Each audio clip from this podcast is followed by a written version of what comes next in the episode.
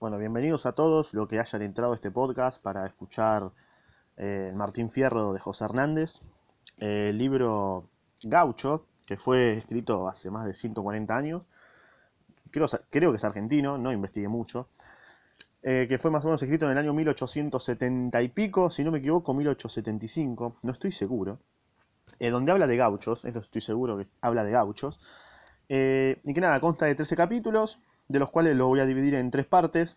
Obviamente lo voy a leer, como, leerás o verás en el título. Así que nada, lo voy a dividir en tres partes. Eh, y nada más, cerrá el orto, te doy la bienvenida al ámbito podcastero y sentate, disfruta y escuchá de esta historia que yo tengo el libro porque me lo dieron a leer en el colegio y creo que leí, no sé, tres páginas, me dio una paja terrible y después no lo volví a leer nunca más. Aparte odiaba al profesor porque era un forro, así que nada, eh, para vos, profesor de literaturas, eras un hijo de remil puta, ¿sabes? Te detesto con el alma. Eh, porque seguramente debe estar buen- buenísimo, pero vos me lo dabas y yo me quería cortar un huevo. Así que seguramente, eh, si algún día me escuchás, igual no sabés quién soy, gracias a Dios, pero si algún día me escuchás, te quiero mandar un saludo y decirte que sos un hijo de remil puta. Ahora sí, sin más dilataciones. eh, obviamente la prueba de esto me macheteé y aprobé por suerte, así que qué malvado, ¿no? Pero nada, cierro el orto. Comienzo, primer capítulo. Aquí me pongo a cantar al compás de la vihuela, que el hombre que los desvela una pena es- extraordinaria, como la ave solitaria con el cantar se consuela. Eh, si no sabes, el Martín Fierro es como un canto, ¿no? Como una payada. Pido a los santos del cielo que me ayuden en mi pensamiento. Les pido en este momento que voy a cantar mi historia. Me refresquen la memoria y aclaren mi entendimiento. Vengan santos milagrosos, vengan todos en mi ayuda, que la lengua se me añuda y se me turba la vista. Pido a mi Dios que me asista en una ocasión tan ruda. Yo he visto muchos cantores con famas bien obtenidas y que después de adquiridas no las quieren sustentar. Parece que sin largar se cansaron en partidas. Más han de otro criollo pasa, Martín Fierro ha de pasar. Nada lo hace recular, ni las fantasmas lo espantan. Y dende de que todos cantan, yo también quiero cantar. Uy, claro, el chabón quería seguir haciendo lo que hacen todos, ¿no? Cantando me he de morir, cantando me han de enterrar, y cantando he de llegar al pie del eterno Padre. Dende el vientre de mi madre vine a este mundo a cantar. Bueno, me parece que, quiere cantar. Eh, que no se trabe mi lengua, ni, mi falte, ni me falte la palabra, el cantar mi gloria labra, y poniéndome a cantar, cantando me han de encontrar, aunque la tierra se abra. Altas técnicas ahí, bro, ¿eh? Me siento en el plan de un bajo a cantar un argumento, como si soplara el viento hago tiritar los pastos. Con, or, con oros, copas y bastos juega allí mi pensamiento. Con oro, oros, copas y bastos. Ah, por las cartas, bien, perfecto.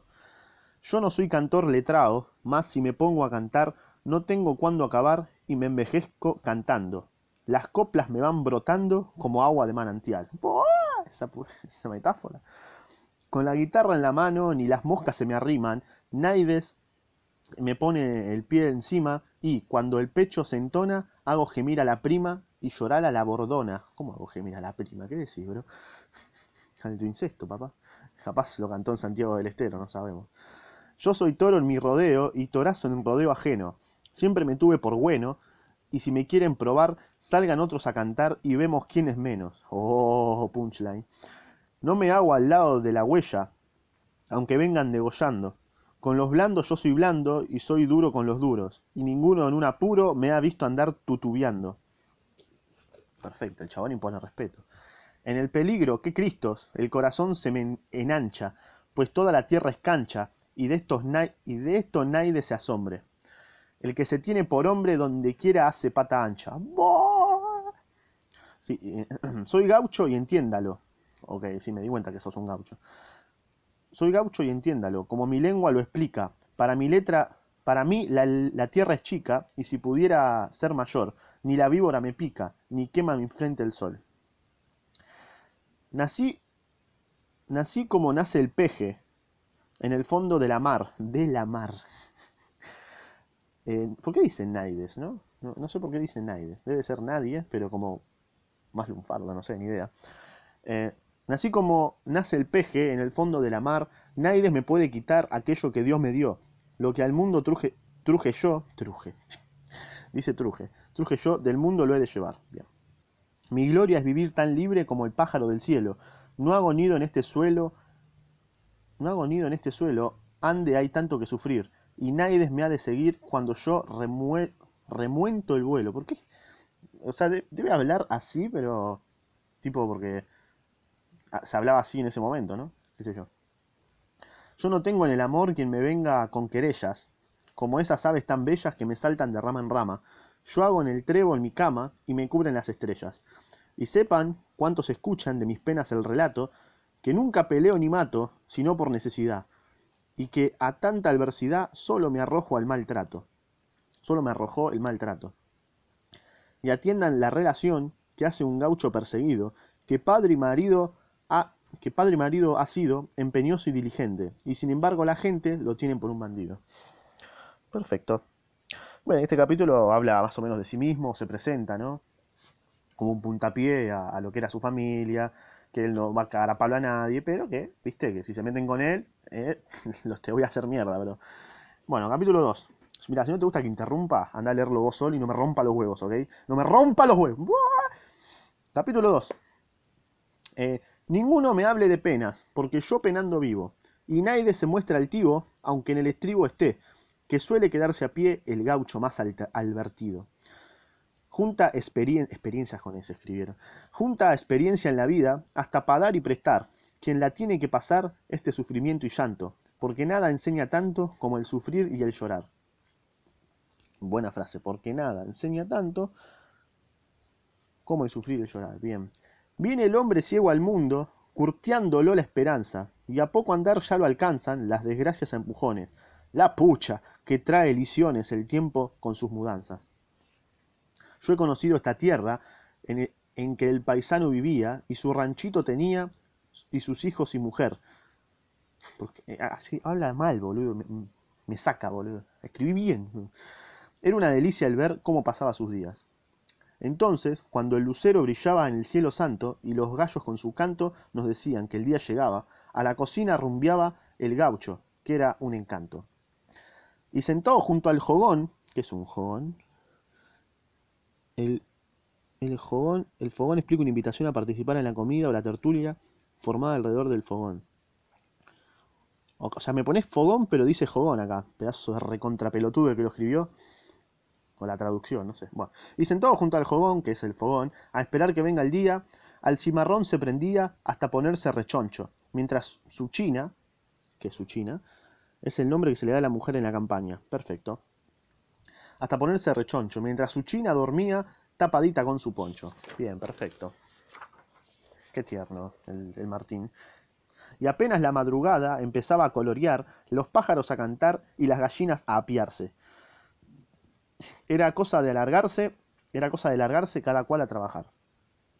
Este se ata las espuelas, se sale el otro cantando, uno busca un pellón blando este un lazo, otro un rebenque, y los pingos relinchando los llaman desde el palenque. Los pingos, ¿qué son los pingos? Pero no me pones el número de, la referencia, bro. Ah, con razón mandé a la mierda a mi profesor de literatura. un hijo de puta, mirá los que nos daba para leer. Mirá, todo hecho pija, una verga. Bueno, eh, el, el, que era peón domador enderrezaba el corral. Ande estaba el animal, bufidos que se las pela y más malo que su abuela, se hacía astillas al bagual.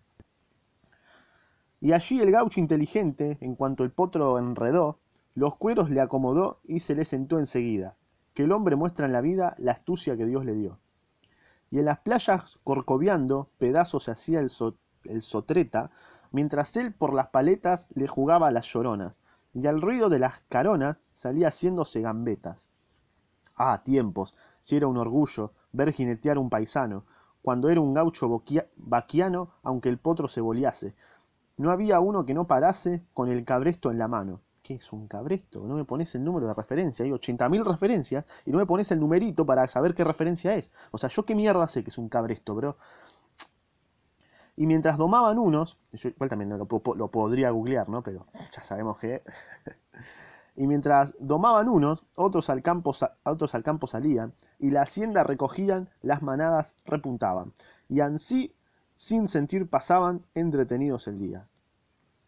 y verlos al caer la noche en la cocina reunidos, con el juego bien prendido y mil cosas que contar, platicar muy divertidos hasta después de cenar. Bien. Y con un buche bien lleno era cosa superior irse en brazos del amor a dormir como la gente. Qué tierno. Para empezar al día siguiente las fainas del día anterior. Recuerdo qué maravilla, cómo andaba la gauchada, siempre alegre y bien montada y dispuesta para el trabajo. Pero hoy en día, barajo, no se la ve aporreada. El gaucho más infeliz tenía tropilla de un pelo, no le faltaba un consuelo y andaba la gente lista. Tendiendo el campo a la vista, solo vía haciendo y cielo. esas técnicas, esas rimas, ese flow que te clavé. Cuando llegaban las yerras, ¿ves? Ahí está el numerito, a ver, ¿qué es una yerra? Es la costumbre de marcar con hierro ardiente el ganado para asegurar la propiedad de los ganaderos en los campos abiertos. Bien. Cuando llegaban las yerras, cosa que daba calor, tanto gaucha pialador y tironeador sin shell, Ah, tiempos, pero sin él se ha visto tanto primor. Aquello no era trabajo, más bien era una junción, y después de un buen tirón, en que uno se daba maña, para darle un trago de caña solía llamarlo el patrón. ¿Ok? Pues siempre la mamá Juana, la mamá Juana, vivía bajo la carreta, y aquel que no era chancleta, en cuanto el gorrete, el gollete vía, sin miedo se le aprendía como huérfano a la reta. A la reta a la, a la reta, no, a la teta, a la teta, perdón, boludo. ¿Y qué jugadas se armaban cuando estábamos reunidos? Siempre íbamos prevenidos, pues en tales ocasiones, a ayudarles a los peones, caíban muchos comedidos. Eran los días del apuro y alboroto para el embraje, para preparar los potajes y obsequiar bien a la gente, y ansí, pues, muy grandemente pasaba siempre el gauchaje. Venía la carne con cuero, la sabrosa carbonada, mazamorra bien pisada, los pasteles y el buen vino, pero ha querido el destino que todo aquello acabara. Uh, ¿qué pasó? ¿Cómo que acabara? No, a mí no me saques el asado, bro. Estaba el gaucho en su pago con toda seguridad, pero aura, barbaridad, la cosa anda tan fruncida, que gasta el pobre la vida en juir de la autoridad. Que gasta el pobre la vida en juir de la autoridad. Muy buena frase, bro, ¿eh? eh pues si usted pisa en su rancho, y si el alcalde lo sabe, lo caza lo mismo que ave, aunque su mujer aborte. no hay tiempo que no se acabe, ni tiento que no se corte. Y al punto de ese por, por muerto, si el alcalde lo volea, pues ahí nomás se le apea con, un, con una felpa de palos, y después dicen que es malo el gaucho si los pelea. Exacto, como que siempre nos están afanando, digamos, ¿no? Y el lomo le pinchan a golpes y le rompen la cabeza, y luego con ligereza, ansí lastimado y todo, lo amarran codo con codo y pa' el cepo lo enderiezan. Ahí comienzan sus desgracias, ahí principia el pericón, porque ya no hay salvación, y que usted quiera o no quiera, lo mandan a la frontera o lo echan a un batallón. Era como que lo exiliaban, ¿no? Así empezaron mis males, lo mismo que, lo, que los de tantos, si gustan en otros cantos, les diré lo que he sufrido. Después que uno está perdido, no lo salvan ni los santos. Bueno, es como que te está preparando como para decirte, mirá, te voy a contar mi historia. me parece que me... algo malo le pasó, me parece, ¿no? Porque está con un toque resentido el chabón. Mientras el micrófono... Bueno, el micrófono, ¿no? Se me está cayendo, porque soy un pelotudo. Ahí va, mira, escucha todo el ruido horrible que se escucha. Bueno, capítulo 3. Tuve mi pago en un tiempo hijos, hacienda y mujer, pero empecé a padecer, me echaron a la frontera. ¿Y qué iba a hallar a volver? Tan solo hallé la tapera. Pero no dice que es la tapera. Bueno, qué sé yo quiere que te diga ahora. Sosegado vivía en mi rancho, como el pájaro en su nido. Allí mis hijos queridos iban creciendo a mi lado. Solo queda el desgraciado lamentar bien el bien perdido. Mi gala en las pulperías era cuando había más gente. Ponerme medio caliente, pues cuando punteado me encuentro me salen coplas de adentro como agua de la virtiente. Cantando estaba una vez, en una gran diversión, y aprovechó, y aprovechó la ocasión como quiso el juez de paz. Se presentó y ahí nomás hizo una arriada en montón. Huyeron los más matreros y lograron escapar. Yo no quise disparar, soy manso y no había por qué. Muy tranquilo me quedé y ansí me dejé agarrar. Allí un, allí un gringo con un órgano y una mona que bailaba, haciéndonos, haciéndonos reír estaba, cuanto le tocó el arreo. Tan grande el gringo y tan feo, lo viera cómo lloraba. Perfecto. Hasta un inglés angeador, o sea, ya hay un inglés y un gringo, acá apareció, ¿no? Hasta un inglés angeador que decía en la última guerra que él era de la Inca, la perra, y que no quería servir. También tuvo que huir y guarecerse en la sierra. Como que se fue, ¿no? Parece. Ni los mirones salvaron de esa riada de mi flor. Fue a Collarao el cantor con el gringo de la mona. A uno solo, por favor, logró salvar la patrona. Formaron un contingente con los, con los que del baile arriaron, con otros nos mesturaron, que habían agarrado también. Las cosas que aquí se ven, ni los diablos las pensaron. A mí el juez me tomó entre ojos, en la última votación. Me le había hecho el remolón y no me arrimé ese día, y él dijo que yo servía a los de la exposición. Y ansí sufrí ese castigo tal vez por culpas ajenas, que sean malas o sean buenas las listas siempre me escondo. Yo soy un gaucho redondo y esas cosas no me enllenan. Al mandarlos nos hicieron más promesas que un altar. El juez nos fue a proclamar y nos dijo muchas veces, muchachos, a los seis meses los van a ir a revelar. Yo llevé un moro de número, sobresaliente el matucho. Con él gané en Ayacucho más plata que agua bendita. Siempre el gaucho necesita un pingo para fiarle un pucho. ¿Okay?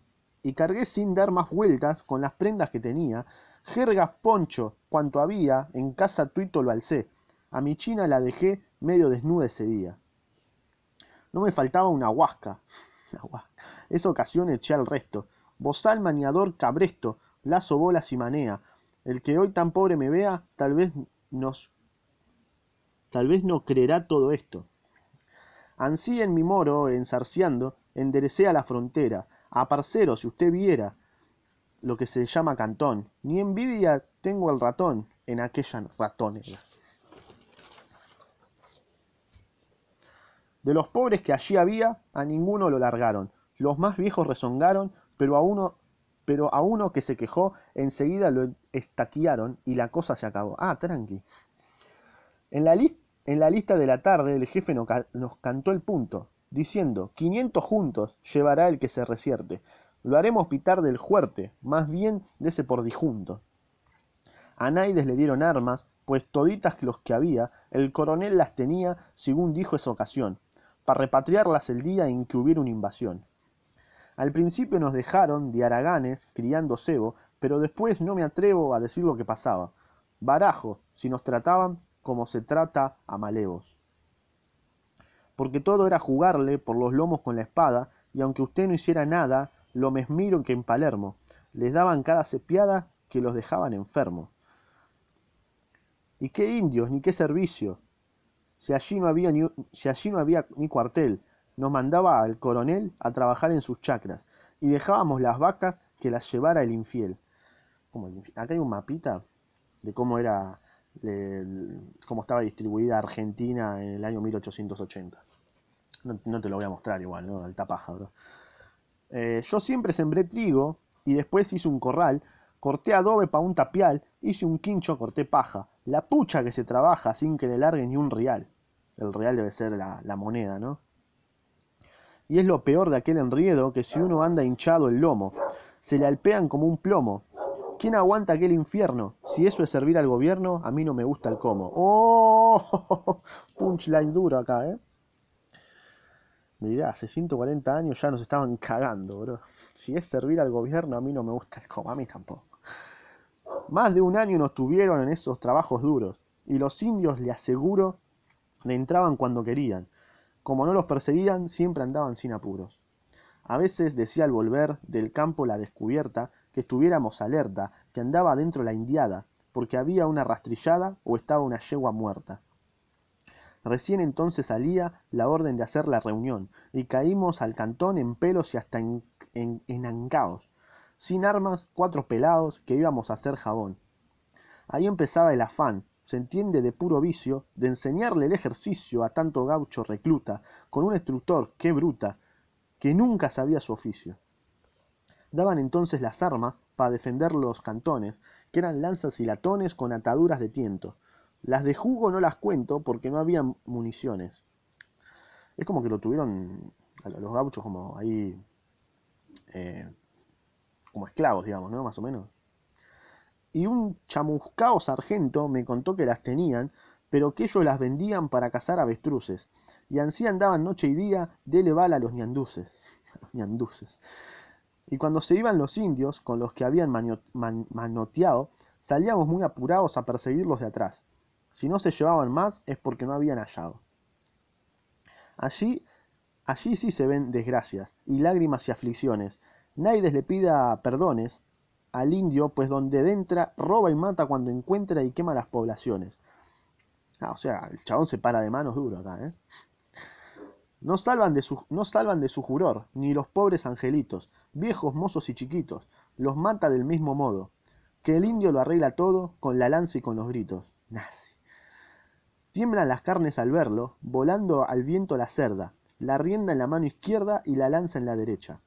Ande en derieza, abre brecha, ¿qué quiso decir ahí? No sé, pues no hay, no hay lanzazo que pierda hace troteadas tremendas desde el fondo del desierto. Ansí llega medio muerto de hambre, así llega medio muerto de hambre, de sed y de fatiga, pero el indio es una hormiga que día y noche está despierto. Sabe manejar las bolas, eh, como nadie las maneja. Cuanto el, contrato, el contrario se aleja, manda una bola perdida, y si lo alcanza sin vida, es seguro que lo deja. Y si te vas a quedar con el muerto, boludo. Y el indio es como, es como tortuga, de duro para espichar. Si lo llega a destripar, ni siquiera se lo encoge. Luego sus tripas recoge y se agacha a disparar. Ah, un nazi, el gaucho. un vikingo argentino. Hacían el robo a su gusto y después iban de arriba. Se llevaban las cautivas y nos contaban que a veces las descarnaban los pieses a las pobrecitas vivas. ¿Para estar hablando de invasión? O sea, están hablando de que los invadían, pero ellos se paraban de manos, ¿no? Algo así. Ah, si partía el corazón ver tantos males, canejo. Los perseguíamos de lejos, sin poder ni galopear. ¿Y qué habíamos de alcanzar? En unos bichocos viejos. Nos volvíamos al cantón a las dos o tres jornadas, sembrando las caballadas, y para que alguno la venda, rejuntábamos la hacienda que habían dejado rezagada. Una vez, entre otras muchas, tanto salir al botón, nos pegaron un malón los indios y una lanciada, que la gente acobardada quedó, den, quedó den de esa ocasión. Habían estado escondidos aguaitando atrás de un cerro. Lo viera su amigo Fierro, aflojar como un blandito. Uh, apareció Fierro. Salieron como maíz frito en cuanto sonó un cencerro. Al punto nos pusimos, aunque ellos eran bastantes, la formamos al instante nuestra gente que era poca, y golpeándose en la boca hicieron fila adelante. Se repararon de mano, boludo. Se vinieron en, tropel haciendo temblar la tierra. No soy manco para la guerra, pero tuve mi jabón, pues iba en un, en un redomón que había boleado en la sierra. Qué vocerío, qué barullo, qué apurar esa carrera. La indiada todita entera dando alaridos cargó. ¡Jue pucha! Y ya nos sacó como yegua, como yeguada matrera. ¡Qué fletes! ¡Qué fletes traiban los bárbaros! ¿Cómo une, Dios, qué mal que escribe, me da una boluda, una gana de mandarlo a la mierda al que escribió esto. ¿Qué fletes? Traiban los bárbaros, como una luz de ligeros. Hicieron el entrevero, y en aquella mezcolanza, este quiero, este no quiero, no escogían con la lanza. Tú vives, tú mueres, algo así era. Al que le dan un, un chuzazo, dificultoso es que sane.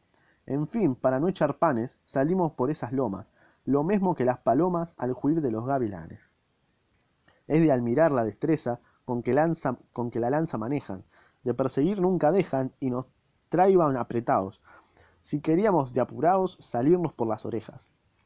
Y pa' mejor de la fiesta, en esta aflicción tan suma, vino un indio echando espuma, y con la lanza en la mano, gritando, Acabao cristiano, metiao el lanza en la pluma. A me hablas así y yo te digo un cachetazo, así de corta. Está bien, te acepto que está escrito, no me hablas así, te digo un cachetazo y te digo habla bien porque te cago a palo. Tendido en el costillar, cimbrando por sobre el brazo, una lanza como un lazo me atropelló dando gritos. Si me descuido, el maldito me levanta de un lanzazo. Repillo. Si me atribulo o me encojo, seguro que no me escapo. Siempre he sido medio guapo, pero en aquella ocasión me hacía bulla el corazón con la garganta del sapo. Ah, te recagaste acá, ¿eh? te cagaste todo. Dios le, perdone, Dios le perdone el viaje, las ganas que me tenía.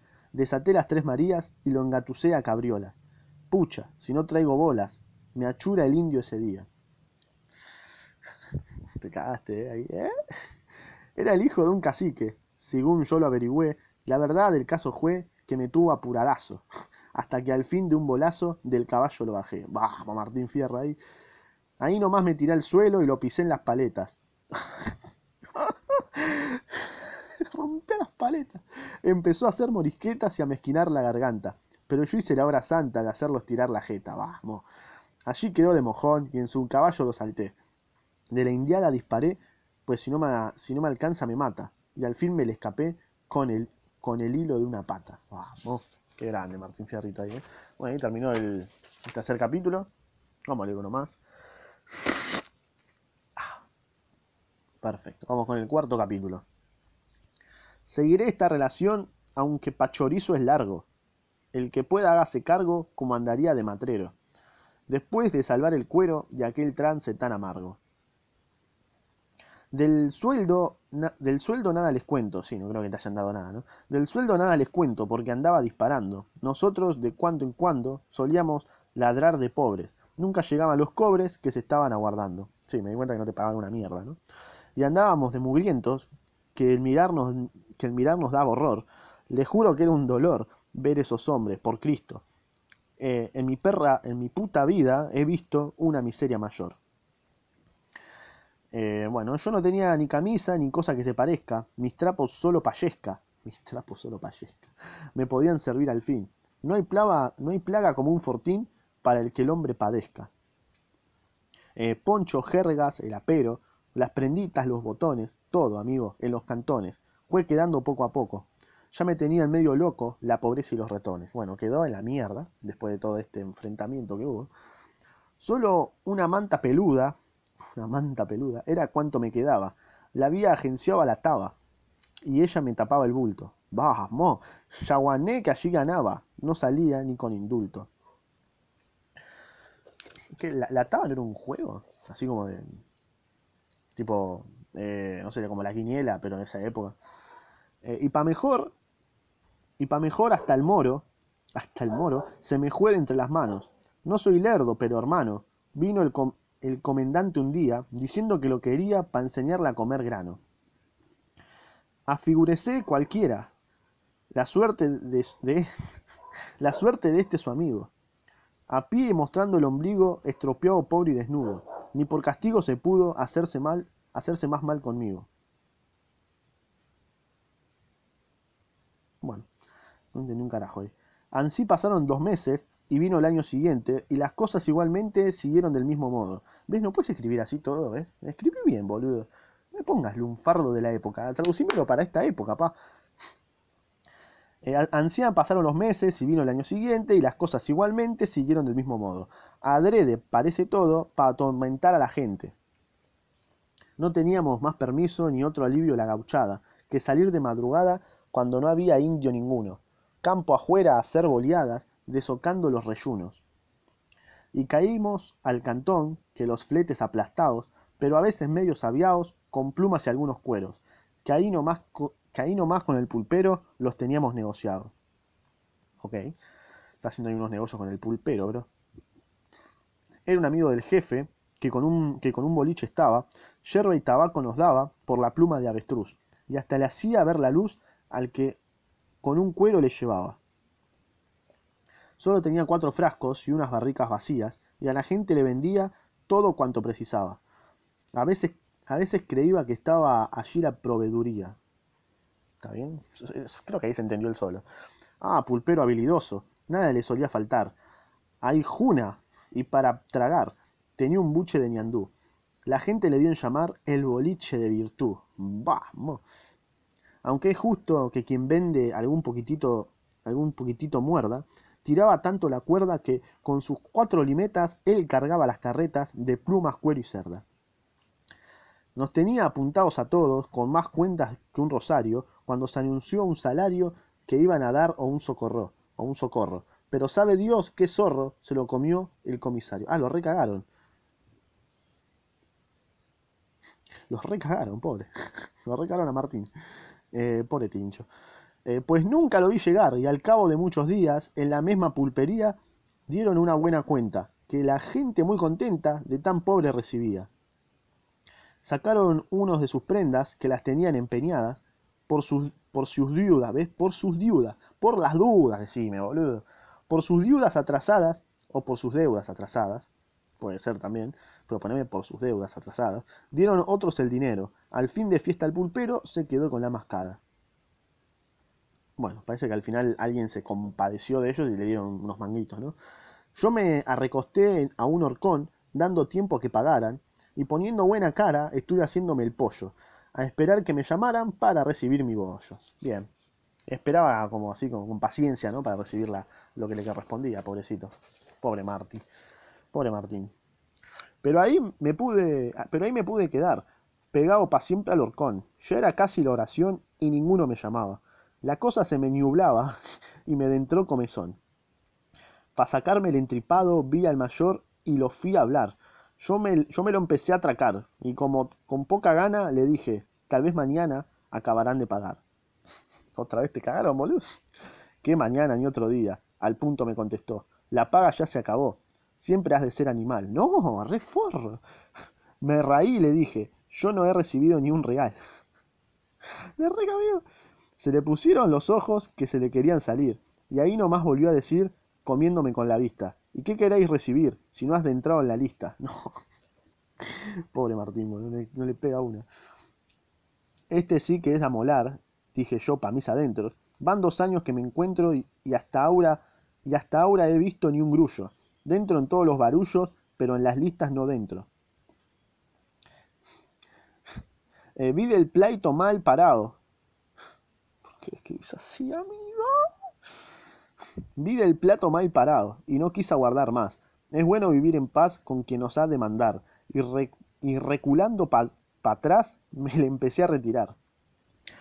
Parecen los pelotudos que escribían en Facebook hace ocho años con mayúsculas y minúsculas una, una después de otra. Así parece, una paja me da. Forros de mierda, escriban bien. Supo todo el, com el comendante y me llamó al otro día diciéndome que quería averiguar bien las cosas. Que no era el tiempo de rosas, que Aura Naide se debía. Bien. O sea, como que le están prometiendo averiguar qué, qué pasó, ¿no? Porque lo están recagando, pobre, no tiene un mango.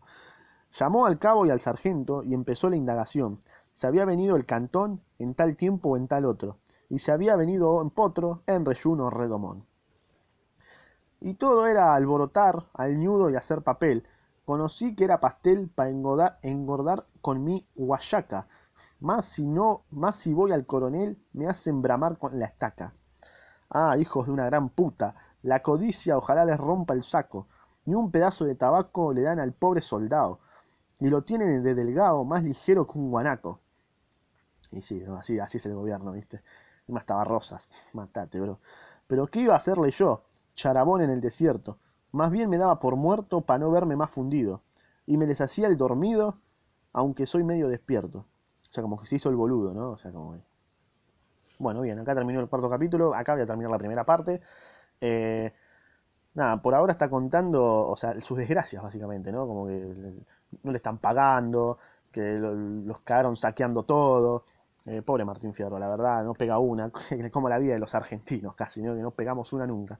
Así que bueno, nada más. Voy a hacer el momento spam, te dejo en la descripción Instagram, Spotify y también eh, para comprar yerba, anda, doname. Y la gente que done va a tener una prioridad para que me recomiende un libro para leer, ¿ok? Es decir, ponele que estoy leyendo, no sé, boludo, eh, la historia de Anita, ponele, y vos me decís, bro, tomá, léeme eh, la Biblia. Bueno, vos me donás, yo te leo la Biblia al toque, ¿me entendés? Así que andá y te vas a tener la prioridad absoluta para lo que quieras que lea, ¿ok? Así que te dejo ahí también el link de PayPal. También, obviamente, para comprar yerba, porque si no, ¿cómo puedo leer el Martín Fierro sin yerba, bro? Así que nada más. Eh, dale un like si no te gustó. Bueno, date la reconcha bien de tu madre gauchesca. Y nada más. Nos vemos, guachín.